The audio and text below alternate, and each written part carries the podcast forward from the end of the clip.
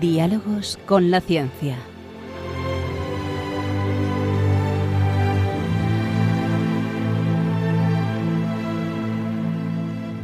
Dirigido por Javier Ángel Ramírez.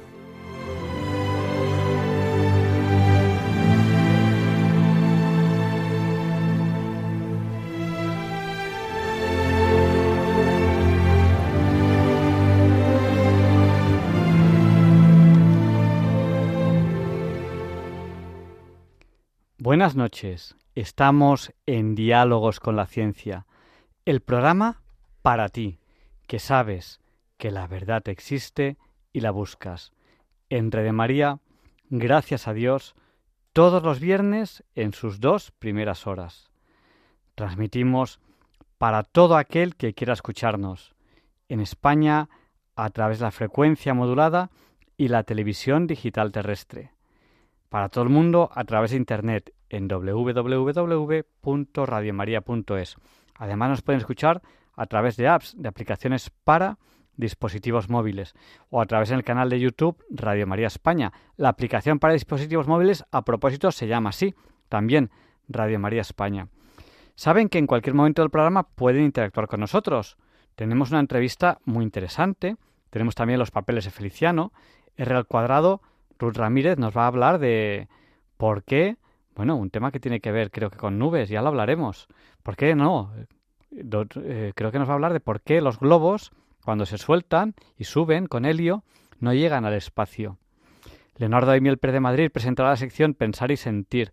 Tendremos la sección de eh, la Sociedad de Científicos Católicos. Luis Antequera presentará la sección de Historia. Hoy no es un día cualquiera. El profesor José Manuel Amaya presentará la sección de Curiosidades Científicas.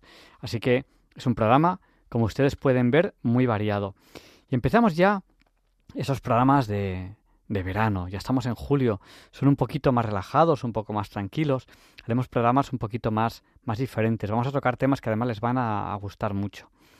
Y hacía mucho tiempo que no poníamos esta música que les voy a poner ahora, que se la voy a poner ahora, en la presentación. Como es un programa tranquilo, vamos a recordar un poco esta música del pasado. La que canta es R cuadrado, pero hace muchos años. Es una canción que tiene muchos, muchos años. Y ojo, que la inventó ella.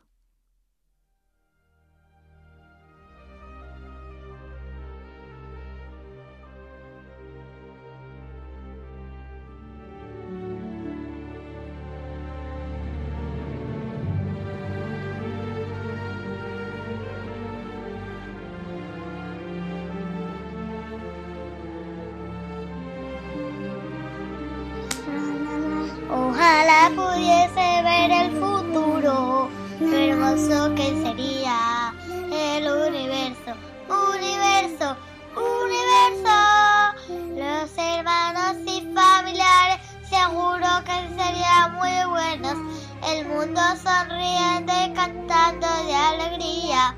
Gracias Padre Dios, gracias por la comida. Gracias Padre Dios por todo este mundo. Gracias Padre Dios.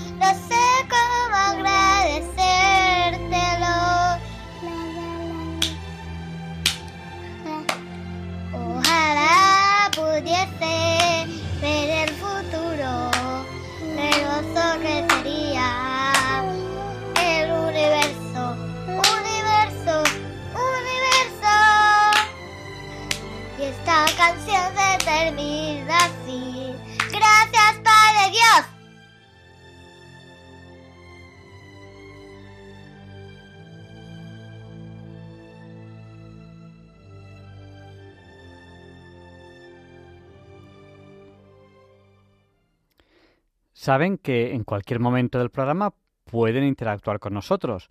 ¿Cómo? A través del WhatsApp. Nuestro WhatsApp es el del 8. Recuerden que 8 por 8 es 64. Pues el número de WhatsApp de Diálogos con la Ciencia es el 64 9 888871. Nos están saludando ya al WhatsApp y nosotros les saludamos también a través de, de las ondas. María de Madrid, Pedro y Maite de Nules, Rafael del puerto de Santa María, Carmen y Pepe de Santander, Rosario de Sevilla, eh, Lola también de Santander, Jesús de Vigo. Eh, pues aquí nos saluda, es que si nos pone un texto muy largo no lo encontramos a lo mejor. José de Alboraya, Plácida de Villacana, Ana y Rafa de Ruidera, Raúl de Santander, eh, un oyente que nos dice que es Antonio desde Galapagar, Pilar de Coria, Brian y Mónica de Londres, que de momento son los oyentes que nos escriben desde más lejos. Eh, Víctor, que nos saluda desde Mataró. Juan Antonio, desde Vilafranca de Los Barros. Gustavo, desde Oviedo. Francisco desde Santander, Rodrigo que está en Miranda del Ebro y Andrés que nos saluda desde La Coronada. Pues un saludo muy fuerte. Bueno, tenemos justo ahora mismo nos acaba de entrar otro. Eh, bueno, no se ha dicho quién es, pero es de Camín Real, Teruel. Pues un abrazo muy fuerte, no nos has puesto quién eres, pero nosotros te saludamos igual. Y vamos a ir ya a una entrevista que creo que les va a gustar y mucho.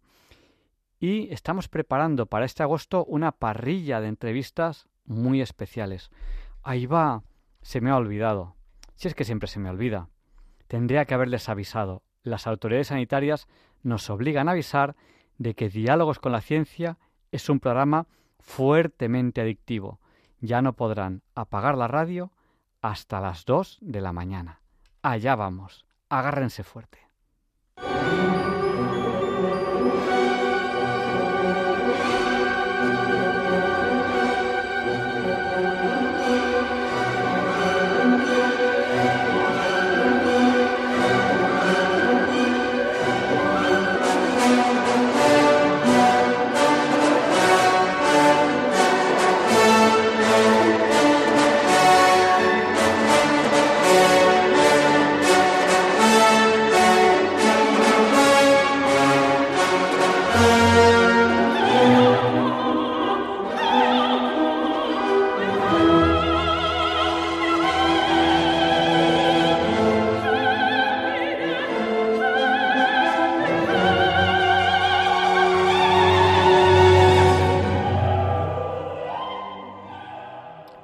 Saben ustedes bien que esta es la sintonía con la que presentamos la entrevista de la semana. Y hoy presentamos a Alex Rosal. Eh, buenas noches, Alex. Buenas noches, Javier Ángel. Eh, pues no sé cómo contigo. no sé cómo presentarte porque haces tantas cosas que no sé por dónde empezar. Alex Rosal es una persona inquieta que le gusta eh, los libros, le gusta la escritura, le gusta la difusión y, si no me equivoco, has hecho muchas cosas que tienen que ver con libros y con escritura. Tuviste en su momento, creo que la sigues teniendo, una editorial, si no me equivoco. Eh, sí, sí, sí, sí. Eh, libros libres y también la editorial Voz de Papel. Perfecto, pues hoy te entrevistamos porque como en Diálogos con la Ciencia hablamos de ciencia tecnología, arte y actualidad, eres una persona que ha creado uno de los medios de comunicación que hoy en día tienen mayor repercusión y son más conocidos. Has creado el medio digital Religión en Libertad y hoy queremos hablar fundamentalmente contigo de, de, este medio, aunque tú haces muchísimas cosas porque eres una persona muy inquieta. Bueno, ¿por qué cuando creas Religión en Libertad decides que sea un medio digital? Tú que eres una persona que ha hecho mucho en papel. Pues eh, fíjate, Javier Ángel, que eh, Religión y Libertad lo creamos justamente ahora hace 15 años, cuando ya, ya se vislumbraba más o menos que el papel empezaba a decaer, ¿no? O que era cada vez más complicado eh, lograr mantener o sostener un medio de comunicación en papel, ¿no? Todavía no está claro si, si los medios en papel iban a sobrevivir o iban a... Y, pero, pero ya de alguna manera cada vez se veía más claro que, que el mundo digital iba a tener una fuerza grande. Y eso que todavía los teléfonos, podríamos decir, inteligentes, no, no estaban, yo creo, en ese momento a la orden del día. O sea que no, no era todavía práctico eh, ni leer las noticias por el móvil, ni tener el WhatsApp, que yo creo que todavía no existía, y demás, ¿no? Pero bueno, ya, ya de alguna manera se apuntaba que, que, que, el, que el mundo digital iba a tener una fuerza grande, ¿no? Eh, y, y, por eso decidimos centrarnos únicamente en, en, lo digital, también porque veíamos otra cosa, Javier Ángel, y es que hasta entonces, cuando creabas un medio de comunicación en España, tenía solo la visión un poco contenida de que fuera dirigida a, a, a, la población propiamente española, ¿no? Los 45 o los 47 millones de habitantes. Pero con el mundo digital veíamos que podíamos saltar esa frontera y que podíamos dirigirnos a todo el mundo hispano, que son 500 millones de personas, ¿no? Por eso que también era, de alguna manera, un reto y un acicate ver que las posibilidades de llegada, de difusión por la vía digital, ¿no? En esa en esas periferias existenciales de las que habla el Papa Francisco, ¿no? De lo que se ha convertido de alguna manera eh, Internet, pues tenía una, una capacidad de, arrastre y de llegada muy grande, ¿no? Por eso que al final, con dudas, dijimos, vamos a enfocarnos eh, en este mundo y, y, la verdad es que ahora mismo eh, tú lo puedes ver, Javier Ángel, que desgraciadamente el papel va muriendo, no así en el libro, a la gente que le gusta seguramente eh, tendrás miles de, de, oyentes de Radio María que son lectores y que siguen queriendo leer en papel, ¿no? Que el, el, el, la, la, parte del libro digital quizás es algo muy minoritaria, ¿no? Entonces, eh, bueno, ese es un poco el, resumen, ¿no? De, del por qué decidimos entrar en, el mundo digital. Y creasteis un medio que hoy en día eh, yo creo que es uno de los grandes medios de comunicación que existen. Yo creo que dentro de los medios digitales estáis en el, en el ranking de, los mejores. ¿Por qué le llamasteis Religión en Libertad? Es un nombre curioso, ¿no? Es un nombre curioso. Mira, la verdad, eh, Javier Ángel, lo que mucha gente nos dice es que quizás de lo peor del, del medio, del altavoz, es el nombre, porque no, no es fácil, ¿no? El recordarlo o, puede eh, también equivocarte con otras cabeceras. La verdad es que no es, no es lo mejor, pero sí que es verdad que queríamos buscar dos conceptos. El vivir la religión en libertad, ¿no? Y por eso unimos religión en libertad. O sea que eh, de alguna manera era un, una, eh, un concepto de, de, esperanza o de, o de reclamo de, de poder eh, eh, bueno pues vivir en libertad vivir tu creencia tu fe pero en, en esa libertad no esa es un poco el, motivo de haber de alguna manera creado ese dominio o ese o esa cabecera, ¿no? Eh, pero bueno, pero la verdad es que tratáis muchísimos temas. Sí que es verdad que hay muchos temas que tienen que ver eh, con religión, pero no solo eh, tratáis temas de, de religión. Eh, el medio se ha ido abriendo. Yo fíjate que hay una cosa que, eh, que me gusta mucho de Religión Libertad, y es que es un medio que en general es muy respetuoso cuando trata un tema con casi cualquier cosa. Es decir, ahí sí, sí que se nota que tenéis una, una sensibilidad muy especial. Luego, si queréis, hablamos un poco de, las personas que escriben, cómo conseguís un poco mmm, controlar que todo sea correcto, ¿no? Porque a mí es una cosa que sí, que sí que me sorprende, que es un medio en el cual, en general, el contenido es de gran calidad eh, y, y, y además que sois muy respetuosos con todos los temas que, que, tratáis. ¿De, ¿De, qué temas tratáis además de la religión? Porque hay muchos temas que tienen que ver con la religión. Sí, pues mira, fíjate, Javier Ángel, nosotros propiamente, eh, aunque la mayoría de la gente nos encuadra como un medio de información religiosa, eh, información eclesial, la verdad es que nosotros no entraríamos dentro de esa categoría, ¿no? es la de tantos medios que lo que hacen es informar sobre asuntos de iglesia. Nosotros estamos más centrados en, en la evangelización, es decir, en, publicar historias o noticias o reportajes que puedan interpelar el corazón del lector. Y por lo tanto, no siempre las noticias de iglesia pueden ser o son evangelizadoras, ¿no? Únicamente pueden ser informativas, eh, pero no, no tienen por qué tocar el corazón de esa manera, ¿no? Por eso que nosotros insistimos mucho en intentar mm, mostrar a nuestros lectores cómo eh, actúa Dios en el mundo hoy, ¿no? Eh, cómo eh, derrama su amor a, todos nosotros, cómo realiza milagros, cómo cambia corazones, cómo sana a personas, enfermedades, situaciones extremas, ¿no?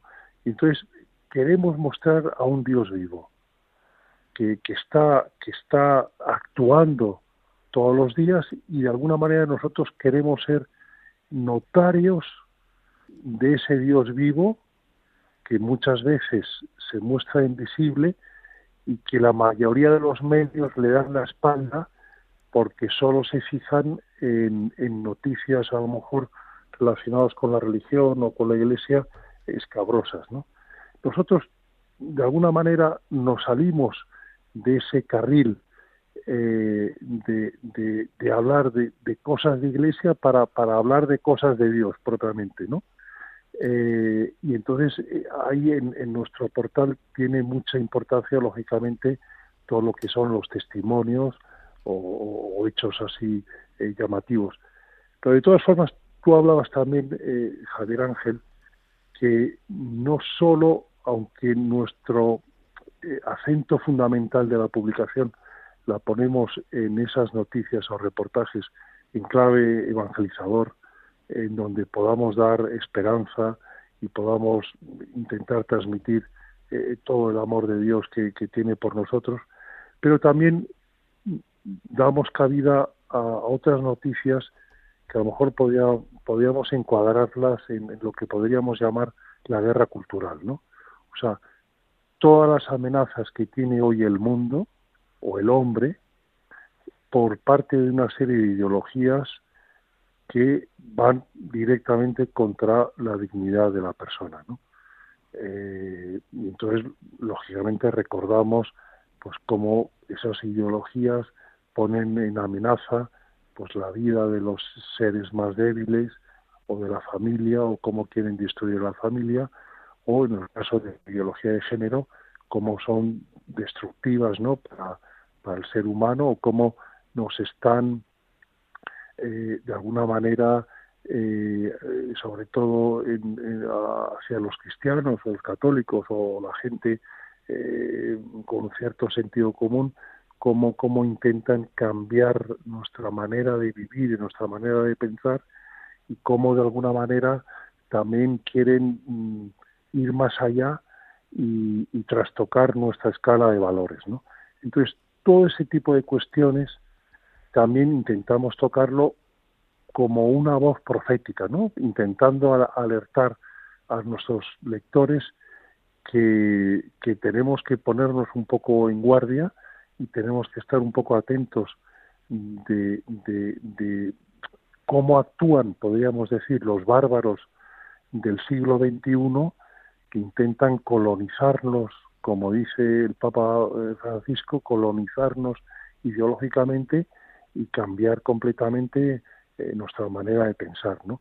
Entonces, e, e, ese tipo de, de, de informaciones o noticias también tienen cabida. Lógicamente, también hablamos de, todos los eh, avances culturales o cinematográficos que hay eh, ahora mismo en el día a día, ¿no? Y cómo mm, dirigimos o, recomendamos a nuestros lectores, pues aquellos libros o películas o eventos culturales que serían recomendables el, el seguir, ¿no? Entonces, como, como bien decías, eh, Javier Ángel, eh, son informaciones mm, sí, muy amplias, ¿no? En donde casi podríamos decir que lo que casi menos tocamos es la información propiamente eclesial, ¿no? de, lo que podemos considerar eh, información religiosa. Estamos en Diálogos con la Ciencia, en Radio María, estamos eh, entrevistando a Alex Rosal y con él estamos hablando de este medio que él fue fundador eh, de mm, este medio que es Religión en Libertad. Eh, bueno, cuando lo fundasteis, me, has dicho ahora hace, me parece que me has dicho, no me acuerdo, me has dicho 15 o 16 años, no, no me acuerdo que... pues bueno, no sé si esperabais que fuese uno de los, yo desde mi punto de vista, grandes medios de comunicación que hay ahora en España. O sea, está al nivel de, de otros medios que tienen detrás una cantidad de dinero impresionante para que para que puedan funcionar. Estáis al, nivel de periódicos eh, de primer nivel. O sea, tenéis una cantidad de lectores impresionantes, tenéis una calidad impresionante. Eh, ¿Vosotros esperabais que, llegaríais a ser esto cuando, cuando os fundasteis hace, hace unos 15 años?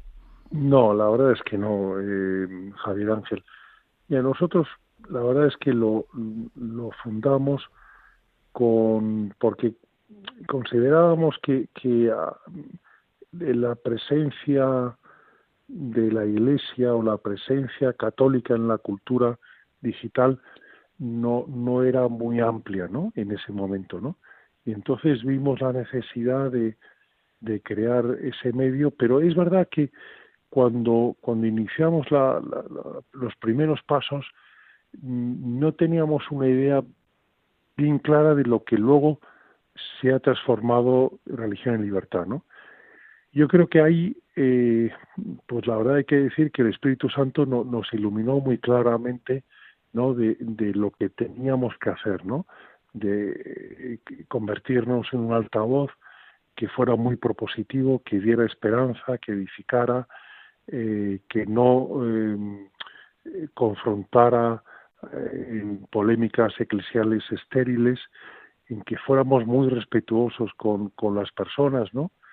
Eh, y bueno, pues eh, poco a poco eh, yo creo que hemos ido escuchando esa voz del Espíritu que nos iba indicando por dónde teníamos que ir y, y, así hemos ido creciendo. Y luego lo que ha sido también muy importante en esta andadura es que desde el primer momento vimos que teníamos que ser un medio libre, aunque eso implicara que fuéramos pobres, ¿no? O sea, que no tuviéramos que, pagar peajes a otras mm, organizaciones o, empresas o, otro tipo de, de grupos de presión o incluso aceptando la publicidad que pudiera de alguna manera condicionar nuestra línea editorial, ¿no? Porque sobre todo la, la, publicidad en todo el mundo, pero especialmente en España, eh, nos suele ser muy miedosa en apoyar a algunos altavoces eh, con una cosmovisión determinada, ¿no? Eh, entonces, ante esa situación, decidimos prácticamente vivir del sostenimiento de los propios lectores. O sea, que fueran los lectores con sus pequeños donativos los que mantuvieran el medio y no tanto la publicidad o, poniendo un muro de, pago, ¿no? Entonces, la verdad es que si hemos sobrevivido 15 o 16 años ha sido gracias a, bueno, también es verdad que, que Dios ha tocado el corazón de, de nuestros lectores y nuestros lectores todos los meses nos van apoyando económicamente para poder mantener una estructura de redactores y que puedan estar dedicados exclusivamente a, escribir esas historias, ¿no? Y entonces yo creo que en ese sentido ha sido un acierto, como lo es Radio María, de, aunque pasemos dificultades económicas, esa independencia que nos da el, el, tener una relación directa con nuestros oyentes o nuestros lectores es magnífica para que otras circunstancias o grupos no puedan desfigurar la línea editorial. ¿no? En eso se ha logrado mantener durante 15 años y yo creo que es de alguna manera una de las claves de, de, esta, no sé ya, si llamarlo éxito o de llamarlo eh, pues, pues eh, cierta capacidad de, difusión, ¿no? Que, que, nos da una libertad enorme, ¿no? En eso eh, hay una similitud con Radio María. Radio María no tiene anuncios, eso, hace que, eso hace que no tenga ingresos y no hay ninguna institución como tal que, que, apoye económicamente a Radio María. Radio María está mantenida única y exclusivamente por los oyentes. Y, bueno, sí, yo creo que es, que, es un milagro que Radio María siga funcionando, pero aquí estamos, gracias a Dios, y, creo que Radio María tiene ya muchos años, o sea que, que, en eso compartimos un poco, un poco esa, esa forma de ser. Eh, tenéis escritores que bueno, personalmente nosotros conocemos a, a, muchos, pero uno de ellos pues es Luis Antequera, que colabora semanalmente con este programa y tiene un programa también en Radio María. Y Luis Antequera, aunque a veces, a veces habla de temas religiosos, él en general no habla de temas religiosos, habla a veces de historia, habla a veces de algún tema de actualidad, eh, son temas muy interesantes, pero no son propiamente eh, tema, temas religiosos. Yo, creo que él evangeliza un poco a su manera, es, su, forma, su forma de hacerlo. Eh, ¿Cómo hacéis un poco para, para seleccionar personas? Porque claro, Religión y Libertad es un medio abierto, pero con cierto cuidado, porque hay ciertas cosas que, bueno, pues que dices, oye, es que esto no, no, no, es correcto, no es respetuoso, no es lo que sea. ¿Cómo hacéis un poco para, para seleccionar? Bueno, pues mira, la verdad, Xavier Ángel, eh, siempre buscamos que los colaboradores que tenemos, los blogueros como Luis Antequera, ¿no? que es un, un primer espada, que la verdad es que tiene, eh, aunque como bien dices, no siempre toca temas religiosos, pero es verdad que los otros temas que, que de los que escribe, sobre todo históricos, siempre los hace con un juicio de fe, ¿no? Eh, y que, que, es importante, ¿no? Eh, es verdad que en Religión y Libertad también tocamos a veces otros temas propiamente no religiosos o espirituales, pero la, clave es que siendo un medio católico eh, podamos hacerlo siempre desde un juicio que hagamos desde, desde nuestra propia fe, ¿no? Y, es verdad que mm, tenemos que, juzgar o tenemos que, dar noticias de todo lo que pasa en el mundo eh, con, ese prisma, ¿no? Con, con esa mirada, ¿no? También los temas económicos, los temas políticos, los temas de historia, otro tipo, otro tipo de, temas, ¿no? Que, que, que, nos, de alguna manera, nos, nos afectan. Eh, entonces, no, lo que decías de, cómo seleccionamos o lo que buscamos en los colaboradores es que sean, lógicamente, gente eh, que tenga una cosmovisión católica importante, pero sobre todo que tenga una actitud constructiva, ¿no? Ante la vida propositiva. Eh, huimos de lo, de lo reactivo, ¿no? Huimos de lo negativo. Y sobre todo que en un medio de comunicación eh, tú lo, puedes ver en Radio María con tantos miles y miles de lectores. A veces podemos caer en la tentación de creer que con ese esa gran autoridad que podemos tener, que nos lo dan los oyentes en este caso o los lectores, eh, podemos caer en la tentación de, de que el, nuestro nuestro orgullo, nuestra soberbia nos empuje a enfocar ciertas noticias o a publicar ciertas historias con un sesgo un poquito bravucón o crítico, o donde podamos caer en la calumnia o donde podamos caer en una crítica ácida que hiera a los demás, ¿no? Esa es una tentación que tenemos todos los días y que, y que en ese sentido en Religión Libertad estamos muy pendientes, y yo lo recuerdo a la redacción, de que tenemos que contenernos, ¿no?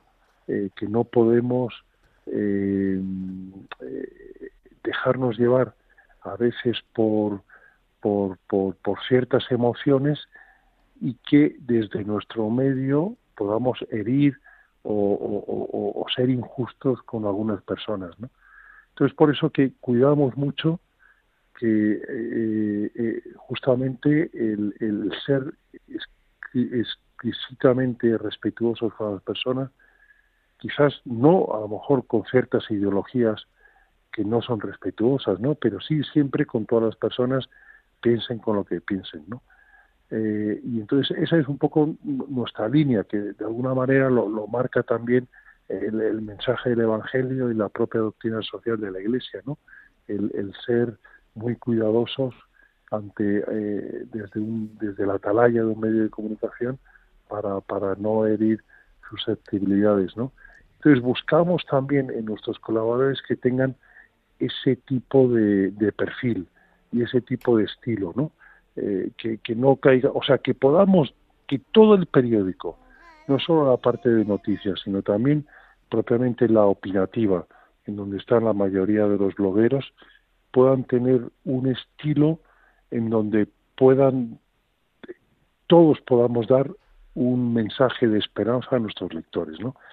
Eh, mira, el otro día justamente, si me permites comentar, eh, Javier Ángel, eh, salió una noticia, no sé si hace dos o tres días, que hablaba que se habían hecho unos estudios en donde daban como resultados que cada vez la gente está más harta de la lectura de las noticias o de la escucha de ciertas noticias porque en los medios de comunicación generalistas se, se, se pone el énfasis en todo lo negativo, ¿no? Y que había una cierta, un cierto colapso psicológico, ¿no? En mucha gente que decía que no quería ya leer o escuchar o ver noticias por ese, ese hartazgo, ¿no? De lo negativo, ¿no? Pues yo creo que en ese sentido, tanto Radio María como Religión y Libertad lo que estamos ofreciendo a nuestros oyentes o lectores es justamente mensajes de esperanza que edifican, que, que, que, hacen respirar a la persona que nos está escuchando y que, mm, eh, les damos una visión diferente de lo que otros dan, ¿no? Así como otros medios de comunicación eh, ponen el, el foco solo en lo negativo, y es verdad que en el mundo hay muchas cosas negativas, pero no seríamos justos si no pudiéramos reflejar que junto con esa negatividad o esos hechos negativos que hay, también hay cantidad de historias muy positivas que de alguna manera nos reconcilian también con el ser humano, ¿no? Y, de, alguna manera también los periodistas católicos tenemos la obligación de, dar a conocer esas, esas noticias que son bonitas y que, y que te enternecen y que te, eh, y te dan esperanza, ¿no? Es decir, oye, no está todo perdido.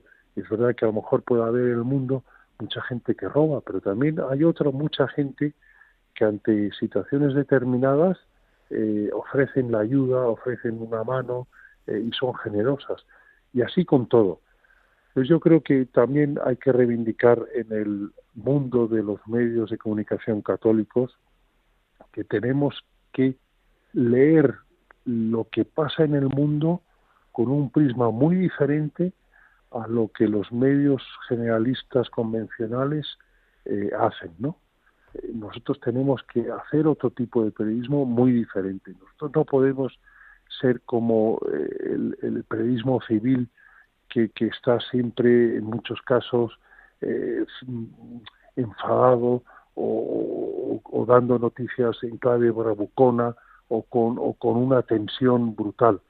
Tenemos que, intentar enfocar, eh, regular ese tipo de información y filtrar eh, las, las historias para también dar cabida a esas otras noticias que son positivas.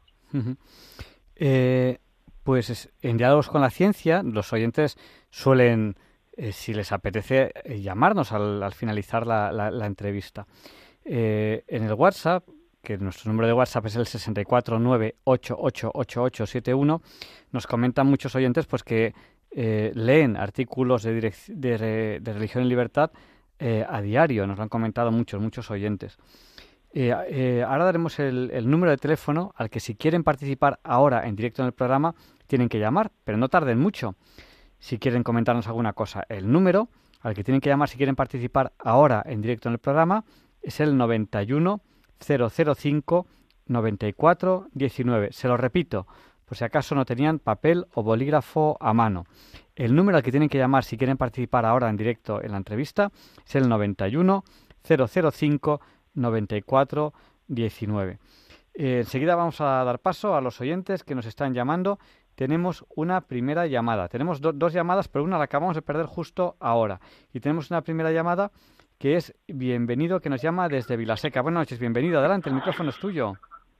Buenas noches, Javier Ángel, y enhorabuena por vuestro programa. nuestro, nuestro. Vuestro también es, que aquí estáis ahora vosotros también participando. Sí, de todos los radioyentes ya lo creo, ya lo creo. Que yo quería decir que estamos en el siglo en el siglo XXI y, y que lo pasado pasado está. Ahora es una nueva era, la hmm. New Age. O sea, eh, el designio de Jesús yo creo que se ha cumplido. Pues, pues nada, pues gracias por, por tu comentario y un abrazo muy fuerte. Sabes que te quiero mucho, Javier Ángel. Lo sé, lo sé. y, a, todo el equipo de Radio María.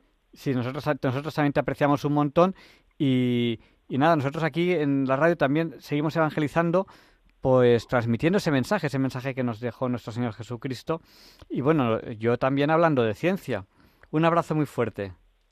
Igualmente a, a todo, a todo el mundo. Buenas noches. Buenas noches, Javier Ángel y nos ha llamado también al 91 005 9419 José. Buenas noches, José. Adelante, el micrófono es suyo. Hola, buenas noches.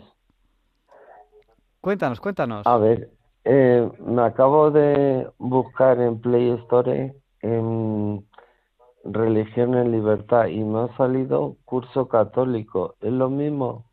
Pues nos lo, nos lo dice nuestro nuestro oyente, eh, nuestro entrevistado Alex Rosal.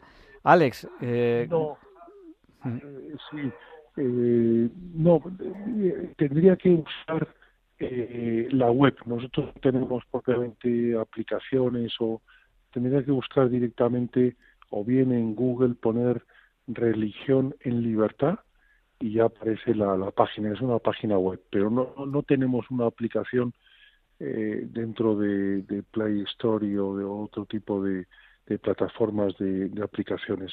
Es directamente, eh, si quieren, que quizás sea lo más práctico, en Google, religión en libertad. Pues a, lo mejor hay, hay una posible mejora de futuro, no lo sé, ahí, dejo, ahí, ahí dejamos caer, caer esa, esa idea. Sí, razón, posible. Sí, sí. Pues tenemos ya que ir terminando, terminando la entrevista. Muchísimas gracias por habernos dedicado eh, el tiempo esta noche y, bueno, no sé si a lo mejor, como hay oyentes que a lo mejor han llegado un poco tarde a la entrevista o lo que sea, eh, ¿quieres hacer algún resumen o quieres hacer un último comentario? Bueno, no, yo te agradezco, Javier Ángel, el, rato que hemos estado aquí en la entrevista en, Radio María. Eh, y no, para mí, yo tengo que decir que, Radio María, la verdad es que es un modelo de, evangelización. Eh, la verdad es que que es una maravilla cómo acompaña ¿no? a, tantos cientos de miles de personas aquí en España, pero también en todo el mundo. Eh, y, es, como decías antes, es un verdadero milagro, ¿no? Un, milagro de la Virgen, como con tan pocos medios sosteniendo y sobre todo está cogiendo una difusión enorme, ¿no? Por eso que para mí es un también eh, una, una alegría saber que, que, un medio que nació tan humilde ¿no? y tan pobre eh, ahora tiene unas capacidades enormes de llegada a todas partes y tiene una red de difusión comparable a, las grandes emisoras. Por eso que, enhorabuena, me, alegro muchísimo y espero que, que la, el mensaje de Radio María siga calando en toda España. Pues muchísimas gracias, buenas noches y gracias por dedicarnos tu, tiempo y por, bueno, por seguro el tiempo que le dedicas a Religión en Libertad, que, los oyentes lo aprecian un montón y así nos lo han, nos lo han comentado en el WhatsApp. Muchísimas gracias y buenas noches. Muchas gracias, eh, Javier Ángel. Muchas gracias a todos. Buenas noches. Y también nos han saludado al 64 9 71, si son cuatro ochos y 71 también es 8. Eh, además de los oyentes que hemos saludado al principio, eh, María Jesús de Bruna, eh, también otra María Jesús de Badajoz, Marían de San Sebastián, José, que es un extremeño que está en Madrid y espero que esté a gusto, José, que Madrid es una ciudad muy acogedora, José de Carranque, Raquel de Pinilla Trasmonte, Salvador de Mallorca, Alfredo de Burgos y Catimari de Sapobla, Mallorca. Un abrazo muy fuerte para todos ellos. Y bueno, hoy tenemos aquí a R cuadrado, a Ruth Ramírez, que nos va a explicar eh, por qué los globos no llegan al espacio. Muy buenas noches a todos. Yo soy R al cuadrado, Ruth Ramírez, y bienvenidos una vez más a la sección de cómo entender eso que no entiendo. Hoy hablaremos de si los globos de aire que se nos dan de pequeños, si se nos van volando, llegan al espacio o no. Espero que disfrutéis. Así que comencemos.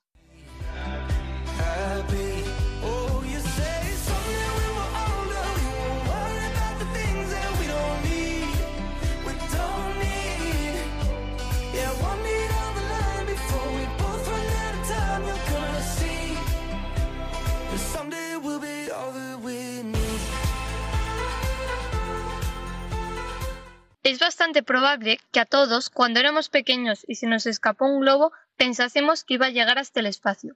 Bueno, pues esto no es verdad. Los globos no llegan hasta el espacio. Los globos, por fuera, están hechos de látex. Esto es porque son lo suficientemente flexibles como para retener las moléculas en su interior y soportar la presión.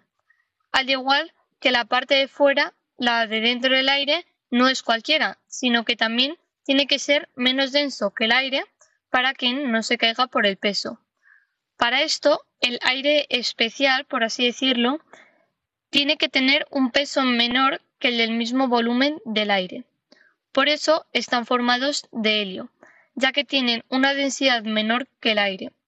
El helio es un gas que se compone por un átomo sencillo y carece de toxicidad.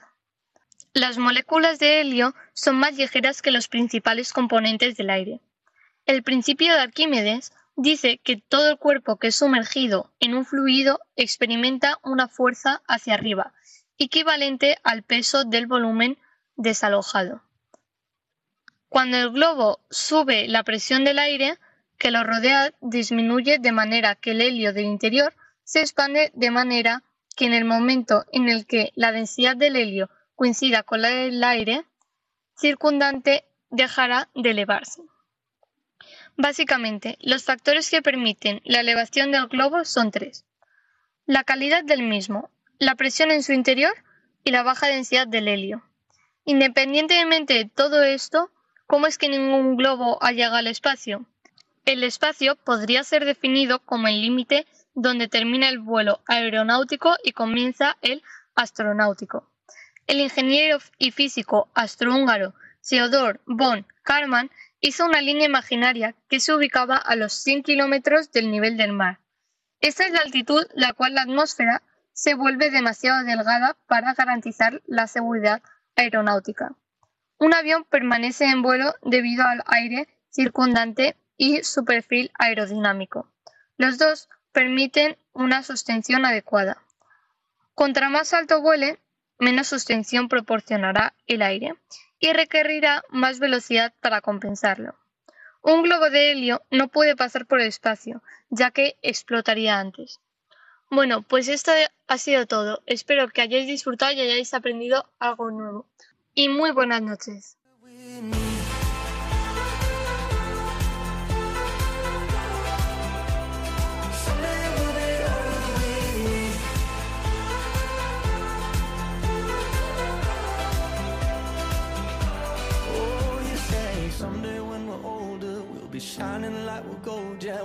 We? Down the line, before we both run out of time, see we need. Y a continuación, los papeles de Feliciano.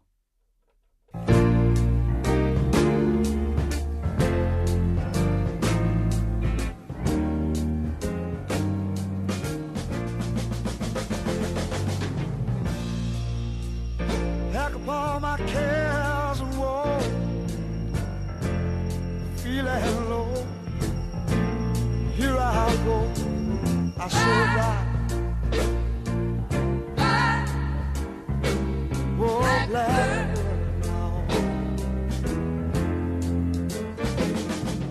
tal, Javier Ángel? No hemos salido del pasmo de unas elecciones municipales y ya nos han metido de hocicoz en el marasmo de otras, esta vez generales. Y no sé qué me da que muchos de nuestros oyentes, sobre todo los más jóvenes, pueden pensar que toda la vida se ha votado así y que todo el mundo al alcanzar la mayoría de edad podría votar libremente, sea cual fuera su sexo, sus creencias o su condición social. Bueno, Feliciano, ya que estás hablando del sufragio universal y todo esto, ¿a que no sabes cómo se llama la película que estrenan justo este verano? Pues la verdad que no. Se llama A votar. Pues mira, Javier Ángel, a lo largo de la historia ha habido muchas formas de gobierno, pero curiosamente, incluso los sistemas más arbitrarios o que hoy en día nos pudieran parecer más estrambóticos, siempre ha habido espacio para algunas elecciones. A lo largo de la historia ha habido muchos miles de fórmulas electorales, pero a mí personalmente la que más me ha gustado es la que se dio en los antiguos reinos de Aragón y de León llamada insaculación. La insaculación es poner en una bolsa o un saco varias bolas con los nombres de los candidatos y que una mano inocente saque las bolas con los nombres de los agraciados. Esta fórmula se dio en la democrática Atenas, pues pensaban que de esta forma la elección de cargos públicos eran más limpias y democráticas.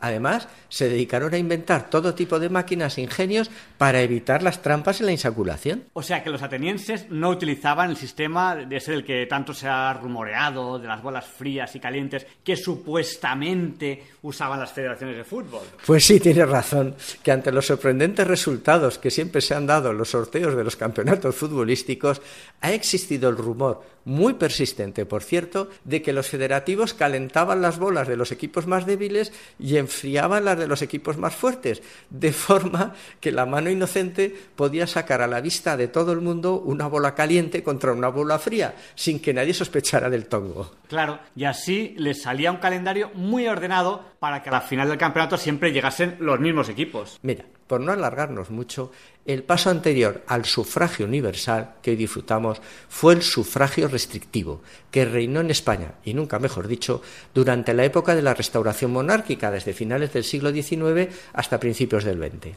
Las primeras elecciones que se celebraron en España con sufragio universal, incluidas las mujeres, fueron en 1933 ya en plena república. Y eso fue gracias a una luchadora de los derechos de los más débiles. Siempre defendió a los no nacidos y en ese momento también eran débiles las mujeres y defendió el sufragio de las mujeres. Clara Campoamor. Y además la pobre Clara Campoamor tuvo una lucha muy enconada, ¿eh? que le supuso un devastador desgaste personal y hasta el exilio.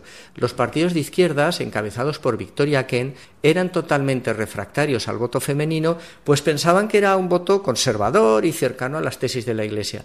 A las mujeres que apoyaban el voto femenino se les llamaba sufragistas. Bueno, pues a lo que íbamos, que era en qué consiste el sufragio restringido. Bueno, el sufragio restringido quería decir que no todo el mundo podía votar.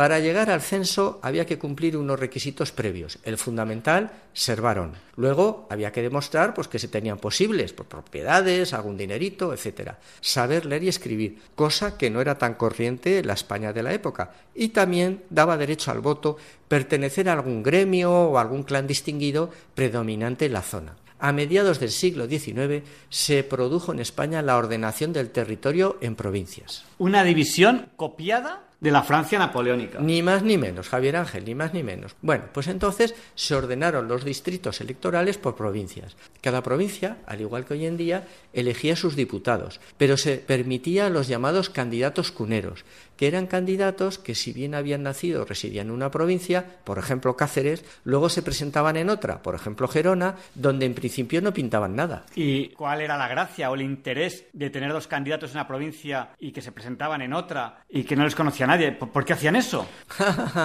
pues ese era el quid de la cuestión, Javier Ángel, ese era el quid de la cuestión. Pues resulta que en las provincias existían unos señores que se llamaban caciques, que te garantizaban el escaño en su provincia a cambio de futuros favores políticos. Eso era un círculo vicioso. El cacique te facilitaba el acceso al Congreso y una vez que fueras diputado, subsecretario o ministro, le devolvían los favores al cacique durante toda la legislatura, pues en forma de carreteras, puentes, subvenciones, nombramientos, con los que a su vez el cacique provincial reforzaba su red clientelar en su provincia. La estructura caciquil era piramidal. La base eran los pequeños caciques locales de cada pueblo o ciudad que controlaban férreamente un número de votos para uso y disfrute del cacique provincial. Su lema era taxativo: al amigo todo, al enemigo nada y al indiferente la legislación vigente. ¿Y todo esto se hacía con un cierto disimulo de discreción o esto se hacía por la cara? No, no, no, no, que va, todo lo contrario. Esto se hacía con toda ostentación y los caciques además presumían de su poder y de sus amistades espurias sin ningún rubor. Hubo caciques legendarios como el de la Borbolla en Sevilla o Manuel Camo Nogues en Huesca. Camo incluso fue ensalzado por Valle Inclán en su obra de teatro Luces de Bohemia y el mismísimo Castelar que tiene un monumento en la castellana, le debía su escaño al cacique oscense, quien, por cierto, disfrutaba del poder solo por el placer de ostentarlo, sin ningún interés económico personal. Mira cómo fue la cosa, que a pesar de ser un hombre poderosísimo, y además era farmacéutico, que tenía botica abierta, sus amigos le tuvieron que pagar el entierro a escote, pues dejó a su viuda en la ruina. ¡Qué barbaridad! ¿Quién se lo puede imaginar? Sobre todo en estos tiempos, ¿verdad? Pues mira, el sumo pontífex de los caciques en España fue don Francisco Romero Robledo, también conocido como el Gran Elector. Era un animal político que militó hasta en seis partidos. Un día estaba con Sagasta, otro día estaba con Cánovas y si no, pues creaba sus partidos propios. Fue presidente de las Cortes, fue subsecretario y ministro. Tenía un poder omnímodo que le venía pues de su red clientelar de serviles caciques provinciales. Romero Robledo era un verdadero especialista en amañar elecciones. Llegó a crear las brigadas volantes, que iban por los colegios electorales de los pueblos votando por los muertos. También se ponían en la puerta del colegio para impedir la entrada de los desafectos. Y si se ponía la cosa ya muy mal, muy mal, entraban con un bastón y al golpe rompían la urna, que eran de barro, y quedaban anulados los votos de ese distrito. Y de ahí viene el famoso nombre pucherazo. ¡Qué barbaridad! Sí que era resolutivo el tal Romero Robledo. Don Ramón de Campoamor fue un poeta muy popular en su momento, hoy totalmente silenciado, porque lo recitaban los niños, pues en las escuelas en los tiempos de Franco. Si bien hay que precisar que cuando Franco llegó al poder, el poeta ya llevaba más de 30 años muerto. Pues Campoamor tuvo el capricho de meterse en política y habló con Romero Robledo, que lo colocó de diputado en diez legislaturas, por cierto, por siete provincias distintas. Se cuenta que en una recepción fue presentado a unos embajadores, pues como el gran poeta que era, y la señora embajadora le dijo, ¡ay, qué honor, qué honor conocer a tan gran poeta! Además hemos oído que usted pues se ha metido en política, ¿verdad? Qué curioso, qué curioso, oiga. ¿Y, y por qué provincia? ¿Por qué provincia es usted diputado? Y el poeta contestó sin inmutarse, yo por Romero Robledo. Romero Robledo fue también un corrioso congresista, ¿eh? un gran orador. En una ocasión, después de un brillante discurso, un diputado de la oposición le espetó ¿Y todo esto se le ha ocurrido a usted solo? Y Romero Robledo le contestó, sí, sí, a mí solo. Desgraciadamente en esta ocasión su señora no ha podido asesorarme. Está claro que donde las dan las toma. En esa época el nepotismo campaba por sus respetos y en las cortes estaban todos igual. ¿eh? Ah, mira, un día el diputado madrileño Osorio Gallardo, otro que tal baila, estaba dando un brillante discurso desde la tribuna cuando lanzó histriónicamente estas retóricas preguntas. ¿Y qué futuro les dejamos a las nuevas generaciones? ¿Y qué vamos a hacer con nuestros hijos? y se escuchó desde las bancadas del fondo del hemiciclo. De momento al suyo lo hemos hecho subsecretario. subsecretario. Qué bueno, qué bueno. Cuídate, Javier Ángel, que tú eres necesario mientras que nosotros somos contingentes.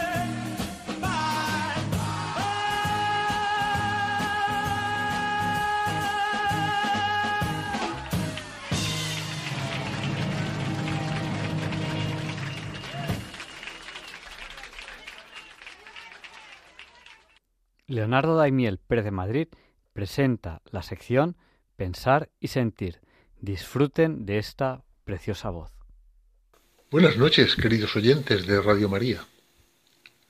Soy Leonardo Daimiel y les saludo en esta nueva ocasión de Pensar y Sentir. Hace pocos días se han cumplido 400 años del nacimiento en la ciudad francesa de Clermont-Ferrand del sabio pensador, investigador, filósofo, matemático, físico, inventor, escritor y tantas otras cosas, Blas Pascal. Vivió solamente 39 años, en los que hizo grandes aportaciones a la humanidad en esas materias. Entre otras cosas, contribuyó a desarrollar el concepto de presión atmosférica, el equilibrio de los fluidos, la prensa hidráulica y el cálculo de las probabilidades. No voy a referir sus incontables máquinas, teorías o escritos, sino solo tres por los cuales es más conocido. El principio de Pascal, el triángulo de Pascal y la rueda pascalina, que construyó con solo 19 años de edad para facilitar el trabajo de su padre que realizaba muchos cálculos como comisario del impuesto real. Inicialmente la llamó máquina de aritmética y fue la primera calculadora con ruedas y engranajes cuya esencia funcional resulta ser precursora remota de los ordenadores que hoy conocemos. El joven Blas frecuentó el trato con matemáticos y literatos ilustres a cuyas reuniones acudía asiduamente. Son célebres dos de las conversaciones que mantuvo con Descartes en 1647. Y animado por su hermana Jacqueline, con la que mantiene frecuentes charlas sobre temática religiosa, asiste a un sermón y al día siguiente, según dejó escrito en un trozo de papel, se produce en su vida un suceso que le influyó de forma extraordinaria. Este papel fue encontrado tras su muerte en un bolsillo de su chaqueta y contiene la experiencia de un día muy concreto y de una hora totalmente exacta de la vida de Pascal. Literalmente, este hombre racionalista y materialista escribió, en resumen, lo siguiente. Año de gracia de 1654, lunes, 23 de noviembre. Desde alrededor de las diez y media de la noche hasta aproximadamente la una de la madrugada, fuego. El Dios de Abraham, el Dios de Isaac, el Dios de Jacob, no el Dios de los sabios y filósofos. Seguridad plena, seguridad plena. Sentimiento, alegría, olvido del mundo y de todas las cosas excepto de Dios. Padre Santo, a quien el mundo no ha conocido, pero yo sí que te he conocido. Alegría, alegría, alegría, lágrimas de alegría. Dios mío, me abandonarás, que no me aparte de ti jamás. Yo me he separado de Él, he huido de Él, le he negado, que no me aparte de Él jamás. Él está únicamente en los caminos que se nos enseñan en el Evangelio. Abnegación interior, renuncia total, completa. una alegría eterna en comparación de un día de sufrimiento en la tierra. No olvido tus palabras. Amén. Y sobre ello escribió lo siguiente el teólogo alemán Gerard Lofing. Este texto nos cuenta una experiencia auténticamente real. Nos ofrece unos datos escastos, precisos. Pascal lo ha recogido casi con la misma precisión con que se recogen los datos de un experimento científico. La experiencia que vivió y que plasmó en este memorial se puede comparar con la de los discípulos de Emaús. No se trata de intuiciones teológicas que se pueden tener cualquier día, sino de la experiencia estremecedora y transfiguradora de un momento exacto y preciso que transforma toda la realidad y que no se puede olvidar jamás. Tampoco se trata aquí de una experiencia humana común y corriente que puede tener cualquier hombre religioso, sino de una experiencia específicamente cristiana, que tiene una historia anterior, a saber, la historia de fe de muchas generaciones. Pascal ha encontrado a Cristo en una hora concreta y precisa, y en Cristo ha encontrado al Dios de Abraham, al Dios de Isaac y al Dios de Jacob. Este encuentro le produjo una profundísima alegría y paz. No podemos interpretar como nos parezca las palabras alegría, alegría, alegría, lágrimas de alegría, que escribe literalmente.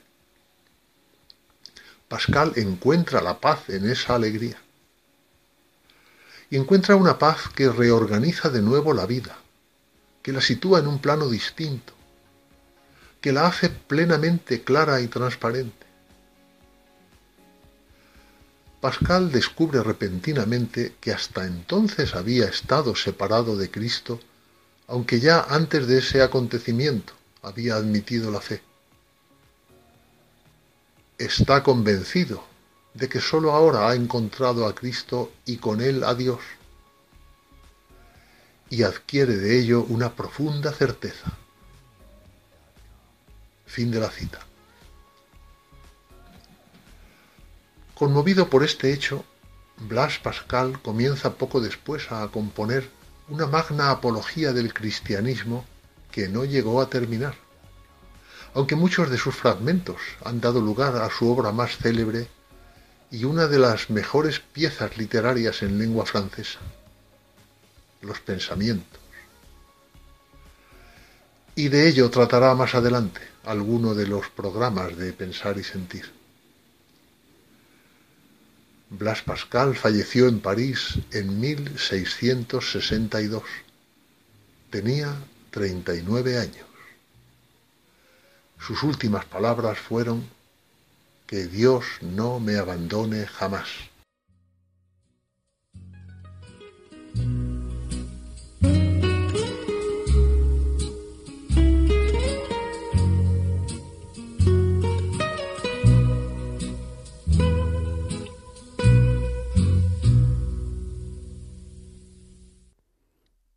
Gracias, Leonardo, por habernos acompañado hoy a pensar y sentir. Y a continuación, la sección de la Sociedad de Científicos Católicos.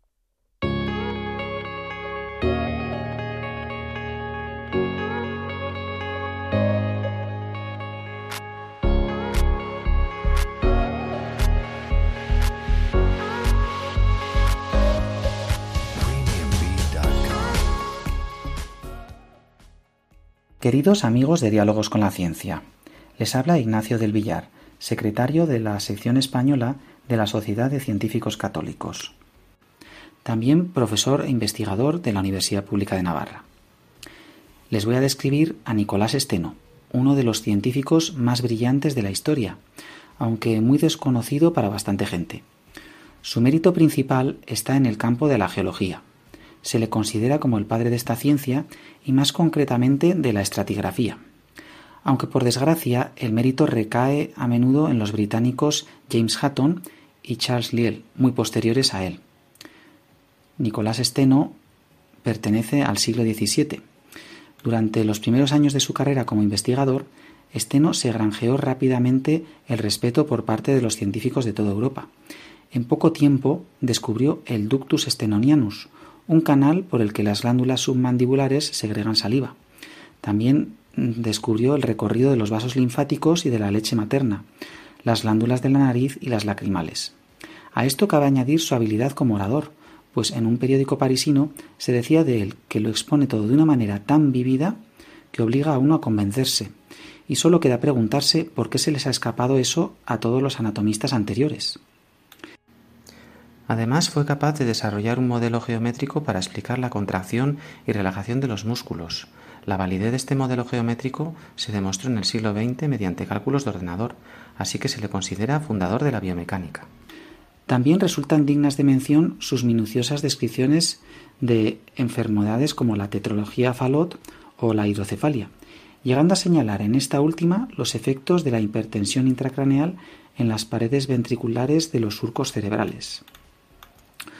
Otro magnífico legado de Steno fue su discurso sobre la anatomía del cerebro, donde desmontaba diversas leyendas, entre ellas una que sostenía Descartes consistente en ubicar el alma en la glándula pineal, que según Descartes se retuerce y gira como respuesta a las exigencias del alma, y que mediante este movimiento tira de los hilos que gobiernan las partes del cuerpo. Nicolás Steno, muy experimental, demostró ante numerosos espectadores que esto era imposible.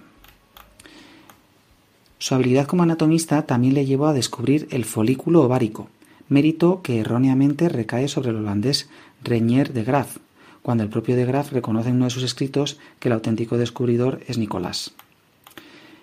En el año 1666, Steno se acercó a la localidad italiana de Livorno para contemplar un enorme tiburón que habían capturado los lugareños. Pesaba más de 1200 kilos, un auténtico monstruo. El mago del bisturí, tan aficionado a la anatomía, no pudo resistirse ante un animal de tamaño tan descomunal. Lo diseccionó y se detuvo en los dientes. le recordó algo que había observado años atrás, cuando era muy joven, las glosopetre, un tipo de piedras enterradas en las cumbres de las montañas. Esteno se convenció de que estas últimas podían ser dientes de tiburón fosilizados, poco después fue analizando las rocas, los estratos de las montañas, y así se fue dando cuenta de que ya no hacía falta recurrir a documentos históricos o a la Biblia para comprender la formación de la Tierra. Todo estaba ya en manos de una nueva ciencia, la geología, que acababa de fundar un hombre visionario. Los resultados y conclusiones que obtuvo los publicó en el año 1669 en su obra magna De Sólido, de la cual eh, pues pasan ya más de 350 años. Allí propuso la teoría de los estratos, basada en una serie de principios que siglos después se mantienen como base de la estratigrafía.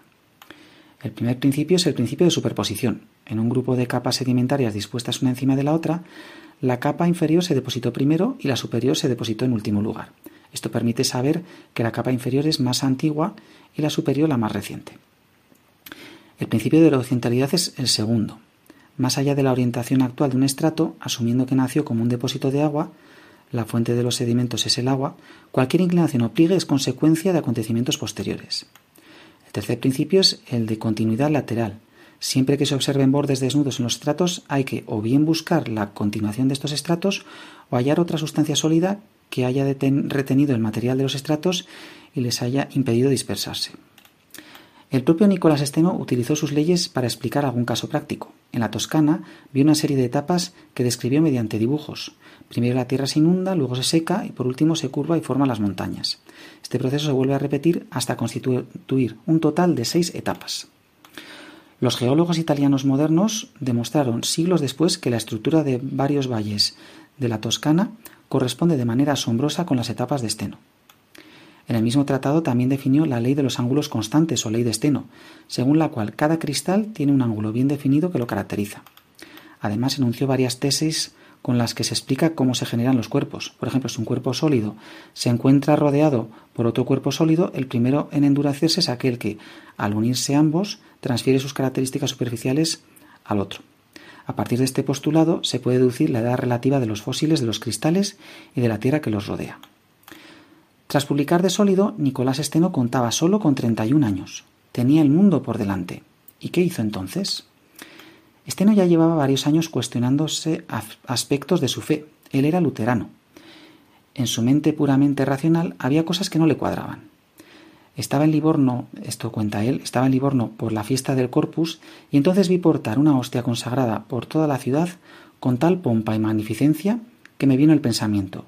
¿Esta hostia consagrada es un simple trozo de pan y los que le muestran tanta veneración son tontos?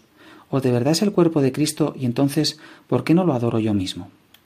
A continuación leyó con detenimiento la Biblia y los escritos de los padres de la Iglesia y llegó a esta conclusión. Cuando me hube convencido y cerciorado de la verdad de la materia sobre la que hablaba, entonces ya no tuve dudas sobre mi deber de abandonar el credo luterano. Cuando una religión está confundida en un punto esencial de la fe, no puede ser de Dios, pues por la fuerza de su sabiduría infinita no puede estar equivocado. Poco tiempo después sería ordenado sacerdote, labor que todavía compaginó con sus investigaciones científicas. Pero más adelante, en vista de sus grandes dotes, lo nombraron obispo y ya únicamente se ocupó de las cosas de Dios. Con el tiempo, la austeridad con que vivía el padre de la geología se hizo más patente. Las ropas que llevaba eran casi andrajosas, y llegó a vender su anillo de obispo y su crucifijo de plata con el fin de donar dinero para obras de caridad. De noche dormía sentado en una silla o en un lecho de paja en el suelo, con la sola cobertura de una vieja sábana o una capa miserable. Eran sus posesiones, lo único que se llevaba cuando viajaba a misionar a otros lugares. Ni siquiera aceptaba que le dejaran unos guantes para protegerse del frío en invierno. Su figura también se había vuelto delgada y su cara pálida, pero se sentía tan feliz que solamente con mirarle a la cara se podía descubrir su gran bondad. Ya sus contemporáneos lo consideraban un santo. No se equivocaron. En 1988 el Papa Juan Pablo II lo beatificó.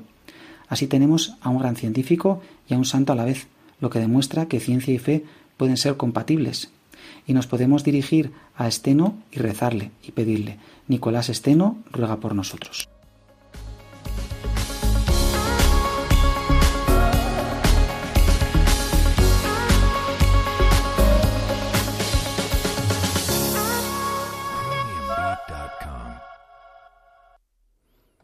Y a continuación, Luis Antequera presenta la sección de historia de Diálogos con la Ciencia.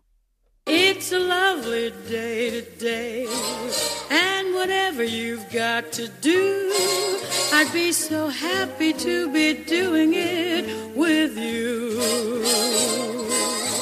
But if you've got something that must be done, and it can only be done by one, there is nothing more to say. Except it's a lovely day for saying it's a lovely day.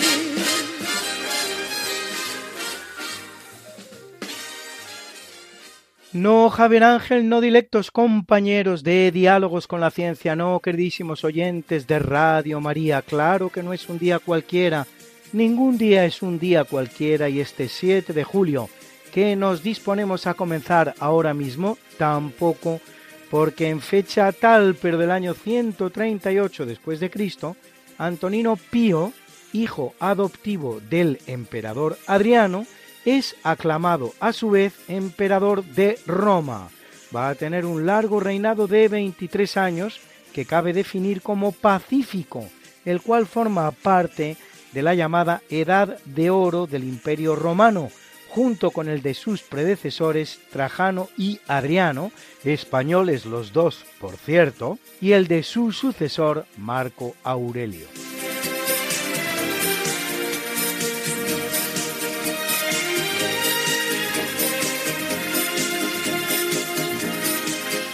En el capítulo siempre fecundo de la conquista, colonización y evangelización de América por los españoles, que va a permitir a los indígenas americanos el tránsito del neolítico al renacimiento en apenas dos generaciones, un tránsito que a los europeos había costado 7.000 enteros años, solo siete días después del trágico episodio conocido como de la Noche Triste, en el que los soldados de Hernán Cortés intentan abandonar Tenochtitlan después de que el emperador Moctezuma de los aztecas haya sido asesinado de una pedrada por su propio pueblo, siendo descubiertos y masacrados por los mexicas, tiene lugar la batalla de Otumba, que enfrenta a 800 soldados españoles contra el ejército de 20.000 soldados que manda el azteca Matlatzincatzin.